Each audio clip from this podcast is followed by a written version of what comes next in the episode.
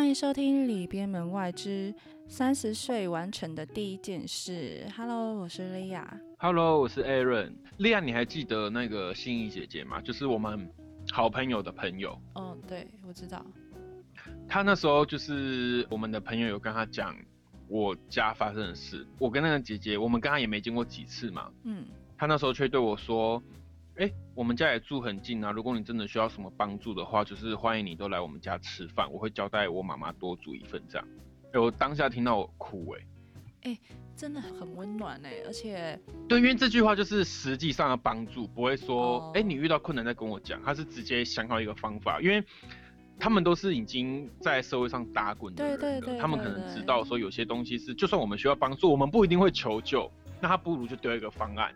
那你需要再跟他们讲，你也不会比较那么难开口。对对对，因为我觉得请求人家帮助我真的有点难开口哎。对，然后我那时候就觉得啊，好温暖。然后我跟你讲，这要讲到就是，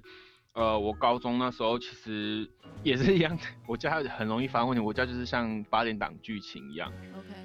然后那时候我的高中同学他们也是对我很好，因为我那时候其实已经没有什么能力买晚餐吃，跟这个讲到这个我很想哭，就是我没有什么能力买晚餐吃，因为我那时候是跟外婆还有阿姨他们住，然后我还记得我同学他们就是叫我准备保鲜盒。哎，嗯，因为我去打午餐留到晚餐这件事，我会觉得很丢脸。哦，可是他们会主动去帮我打，然后拿给我。他们会说这种东西没有什么好丢脸。除了这样之外，就是我们高中的时候不是都会有那种最后冲刺的那种暑期或者是说寒假辅导嘛？嗯，对，对，然后那时候我们老师还就是甚至帮我跟那个负责老师讲，所以我其实是可以不用付钱，然后我就去上了这样。哇，老师人真对我，对我也觉得还好，我有上报，我应该考不上朝阳，一我那成绩。啊，真假的就是上不了我们学校，因为我以前真的是不读书的人，？OK，好，对，所以我就觉得这都是很细小，可能对他们来讲没有什么。还有我那时候都会跟一个同学坐车回沙鹿，然后他是要坐到他的那个日南那边去，然后我们在火车站就有一家卤味，他就会请我吃。哦，是哦，对，可可是他长大之后他忘记这件事，可是我一直记得，因为他不止请一次，然后他可能对他来说就是小事啊，所以他才忘记。可是对我来说，他那时候那个举动，对，就是会让我觉得很感动，很温暖。对，对，所以我就觉得我的人生中好像一直虽然没有过得很好，可是也不算惨啊，因为我身边一直有很多人在帮助我，就是直到现在这样。嗯，这样真的很温暖呢。就是虽然真的只是小事，可能对别人来讲，可是我觉得，因为我也是那种，可能你只是对我做一件事情，可是这件小事我会一直记得。对，对，所以，呃、我好像要把话题又扯很远。虽然我是要想讲，就是关于就是可能搬出家这件事情要做什么准备，可是我觉得就是可能经历过这么多事，所以实际上当初我确定跟我弟要离开家的时候，我反而没那么多迷茫啊，因为我刚刚讲到就是我是跟我弟一起，我们是两个人，可能我不像是你，你是一个人这样子只身出对去，对对对我们可以互相照应。对，像我那时候要搬出去住的时候，我还有跟就是我另外一个朋友讲嘛，因为我就是还蛮常会去烦他的，就是一直跟他讲说怎么办怎么办，我要搬出去住了，然后一直跟他就是 murmur 啊，还是说有任何疑难杂症我就问他，致使他就跟我讲说你是公主吗？然后什么之类的，我就一直想笑。就像打扫房间这件事情好了，因为这个房间是之前有人做过的，我觉得我不是那么爱干净的人，可是我发现我其实是蛮爱干净的人。那时候对方就是搬出去的时候，房间有稍微打扫，可是厕所就是很多霉菌啊那些，我就真的受不了，所以后来我就想说我要请一个打扫阿姨过来帮我打扫，这样朋友就说。那个就自己打扫啊，然后用什么清洁液这样喷一喷啊，然后刷一刷、啊，然后我就跟他讲说，不行不行不行，我觉得我全身就是会变得很脏，不行。那你有没有觉得我那时候讲的话就非常的成熟？对讲完我就想说，好，我会比较坦然的去找我觉得你要跟大家分享我讲的什么，我我觉得你一定要跟大家分享，我真的是觉得，你讲你讲，我怕我讲不完整那段话。他跟我这样讲的时候，他可能在想说，有点像投票的对投票感觉吧。如果真的你身旁人都说你要自己打扫，你可能就真的会自己扫这样。可是我那时候我是马上跟他说，你就叫别人扫就好了，你不想碰你干嘛要碰？而且你叫人家扫，你还让人家有钱赚呢，有什么不好的？因为我那时候觉得说啊，我因为你那时候很怕被当成一个太奢侈公主而已。没有，可是我觉得不会啊，因为因为你可能就是不想碰到那些，比如说霉菌还是菌斑，你这是是就是某些人的对使用过的东西，因为我家的东西我就觉得还好，可是那是别人使用过的，我就觉得对对对，所以我就觉得这都没什么，而且你请一个人来打扫之外，你还可以让他有钱赚，然后这是好事啊，因为社会上就是有这个呃所谓的物业之一嘛，就是清洁帮忙打扫。人家来做这个工作，他本来就是可能对这个还好，他不会觉得很脏，就他不会鸡皮疙瘩什么，你就让他有钱赚就有什么不是要叫人家打扫，到底有什么好叫公主的？你又不是没花钱。可是我我觉得，如果如果这件事今天他不是说，可能这件事对你来说是你没办法去触碰的弱点哈，我觉得有时候不一定要跟他硬碰硬。哦，对。对你就是可以适时的找是那个领域的强人帮忙就好。如果这件事他帮忙完就可以解决的话，那这不是双赢的局面吗？我觉得这是很好的啊，因为真的社会就是对啊，社会就是需要共生，然后你会开始尊重这个职业人，你会知道他们有他们的专业在。嗯，而且我还那这样这样有什么不好？对啊，就是嗯。因为我还怕说他会随便打扫，对那个人就非常好，我还买水给他，我说嗯，哎，这里有水哦，我帮你买水了，再麻烦你哦，然后什么之类的，一切非常的客气，对，该有的礼数我都有，对，你们真的很好哎，因为他还帮我打扫完后，我就想说太棒了，就是很干净，是我可以度住的那个感觉，所以我就想说嗯，很好，对我这钱花的值得，对。嗯很棒哎，就是那时候你跟我提议说，你就去做吧，我当下马上约。我真的是鼓舞人家去做这些事。对啊，就差那么一步。对啊，因为这这真的没有什么不好，所以我我觉得我搬出来真的也没有像你，就是可能什么经历这么多情绪的转折，因为这些事情可能在我更小的时候我就已经转折完了。哦，但搬出来之后，真的你你才能体会到，因为可能以前我跟我爸可能会有比较多争吵，对，他就会可能跟他一有状况就说这是我的家，你们不开心的话你们就出去，然后或者说某样东西他就会说这是他买的，你们不爽就不要用，哦，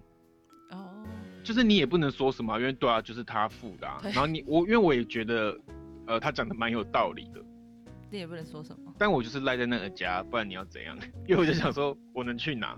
可我大弟，我大弟他们可能就很有骨气，就会出去朋友家住什么。但我就是懒得理他，我就是关房间怎样？OK，就是不是啊？你们也厚脸皮，我厚脸皮了一点。嗯，我我觉得不能这样讲。对，的确他们生我们出来可能有他们的责任，可是毕竟虽然是父母，可是他们也是平凡人嘛。那他们可能也是会有压力大，想要逃避或什么都不管的时候。以前当然是他们讲这句话没办法谅解，可是我觉得我可能即将要三十岁，我们有一些压力在了嘛，经济压力什么，就会发现说他们那时候真的很辛苦，所以其实我都可以理解他们为什么会讲这些话。哦，对了，对，但是前提是他讲这句话我就不能怎么样。可是自从我跟我弟出去住之后，就不会有这个问题了，不会说这东西是我买的，你不准用还是什么的，你就会觉得好爽哦，他没办法威胁我。哦，我懂，我懂，我懂，而且他也不会说什么叫你滚出去啊什么之类的。对对对，所以出去那一步踏出去之后，我觉得其实蛮海阔天空，因为讲开销好了，其实你把它列在必要的开销里之后，它其实就不会变成一个负担啦，因为你自动就先扣掉了。你会自己知道要自己可能平常哪里多花的，我要省一点。哦，真的，对。然后才会发现，对，因为我现在我现在就是开始就是会去市场买菜这件事。哦，我现在就是想说，我先把一些必备的东西先买好，买好后我再想一下，说我每天吃饭前要去怎么省钱，跟达到所需要的营养之类的。因为如果你在外面吃的话，比如说一个炒饭好了。他不可能就是菜啊什么都给你啊，菜可能就那么一点点而已。对，那我就觉得说，哎，这样好像营养分量又会不够。对，所以我就想说，好，我先把某件事先安顿好，那我再处理另外一件事情。对，对，所以也不像我们讲的那么轻松呢。可是我觉得每个人的坎还是自己要跨过去，他不会是旁边的人硬推你，你就可以过去了。旁边人硬推你会，你只会跌倒而已。你有发现最后还是其实是自己心里有跨过去，你才真正的能做这件事吗？真的是这样。以后遇到这种事情的话，我就想说，好，反正当下做了，遇到了再说，一定会有解决的方法。对对对对对就是其实又是我之前提过，就是适度性消极嘛，就是会比较被动，比较消极，我们不会直接去面对这个问题。可是其实适度性消极在很多心理学里面，它都是其实是一个比较好，算是好的事情，不能讲完全好，可是它的确可以可能。增加工作效率或减少很多现代人的文明病，就是忧郁症嘛。哦，对，对，就是其实现代人不是多少都会有一点忧郁，或者是说精神压力的部分。对，因为社会太压抑了，所以你也不能怪谁。那我们就是让自己慵懒一点，不要想这么多。你这个那我想到那个，就是蔡依林有一首歌不叫《消极掰》吗？你是在骂我吧？当然不是，消极，然后拜拜的拜，对，我知道，我知道，对他好像也是在讲这个吧，适度的消极是吗？对啊，就没有不好啊。我朋友就是有在跟我讲说，等你出去住了，你就会放飞自我，也不是说那种放飞自我，他就觉得说，你就再也不会想要回家了，因为你会发现，就是你会懒得回家，而且在这边会显得你会更自在一点。对，而且也不会跟爸妈又起冲突啊什么之类的。对，然后我想说啊，真的吗？想说，因为我我也算是蛮爱家的嘛，就是我想说我应该会每天都回来吧，反正又没有很远，不就骑个机车就会到了吗？对，你朋友是先知哎，后来才发现，哎，好像有时候会就是懒得回家，哎，就慢慢吧，因为我一开始我觉得这跟我那时候。在军中可以外散宿这件事情一样，怎么说？因为军自愿役其实是可以，你每天下班如果没事，你就可以回家睡觉的。哦。你隔天早上起来再到就好。所以我当时都觉得我就是要回家睡啊，不然嘞，因为我家就很近，离营区大概十五分钟吧。哎，很近呢。很近，然后殊不知我好像。呃，第二还第三个月开始，我就觉得不行，我要在营区睡，因为我可以多睡两个小时。哎，我可以睡到集合前。哦，那真的宁愿多睡，也不要就是对，然后然后就真的真的就是放假才回家，然后有时候放假可能他们里面可能会聚餐什么，就会留在里面多陪他们一天，你也不会觉得怎么样。可是，一开始就是一放假我就要马上走。哦，就是这是习惯性的问题了，所以我觉得应该。多少大家都会碰到这个问题，然后慢慢慢慢慢自己就会知道说哦，自己的模式吧。对，然后自己已经不会到可能这么依恋，不依恋不代表就是不去在乎，就是可是你不会觉得哦，我一定要每个礼拜都回去，你会开始更懂得爱自己吧，就是自自己真的很累，就不要勉强自己这样子。就变到后面就是我们放假的时候，然后他们可能会办聚餐什么，我觉得留下来我也觉得。无所谓，哦，但刚开始的时候就一定是一放假就马上走，就是离就是要离开这个地方，就是习惯性的问题啊。因为其实还没习惯吧，我还没习对，因为其实适应应该要怎么讲，就是你现在还处于就是依恋家里的状态，你可能会想要每个礼拜去看他们或陪他们，可是久了之后你会比较懂得爱自己，因为你会知道你自己是疲累的，那你可能就不会。一定要回去，对，而且你的车程还不是十五分钟哎，你可能快一个小时这样。对对对对对，是其实。对啊，所以就是就也不用逼自己，就是慢慢来就好。但是你最后一定会找到一个属于自己的模式。嗯，有就是还在跟我的套房磨合中。对，我觉得需要就是应该要这样讲，就是我们回归到现在，我们一开始要讲的主题就是。我们可能最最主要的目的是要告诉大家，就是踏出舒适圈这件事情其实并不困难，而且踏出舒适圈不代表是要逼自己去危险的地方，不是你家这个舒适圈出去之后就就都是危险的地方，其实你可以试着把不一样的地方全部都变成舒适圈。哎，对对对，没错，讲得很好。对，那其实你就有点无所畏惧，因为我后来我觉得我这样子，大学那时候也是因为我到了一个很好的职场，同事都很好，然后虽然我是工读生，可是老板也不会因为我是工读生就觉得我讲的话是不值得参考的。刚好遇到受美式教育的老板，就是只要是员工他都是尊重的，很棒哎。对。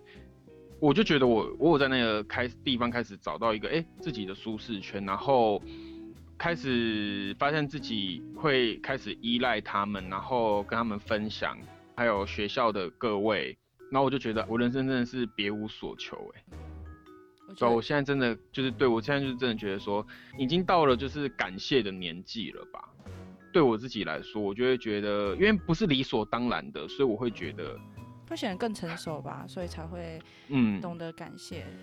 对，因为你就知道，因为对方的付出不是应该的。对对对，因为就跟以前的想法都不一样。我朋友也这样跟我讲，哎，他就跟我讲说，你搬出来住之后，你要再更懂得一件事情，就是没有人理所应当就是要去帮你，而且没有人理所应当就是要为你做什么什么之类的，你就会更了解这块。对，然后对啊，真的，对啊。爸妈也是啊，我就觉得说，你除了怀抱着感谢之外，你不能把他对你的好变成理所应当，因为我觉得久了习惯了就会变成这样的想法。就是我也会告诉自己说，不能这样。那我们今天这集就聊到这喽，我是莉亚，我是 Aaron，那我们就下次见喽，拜拜。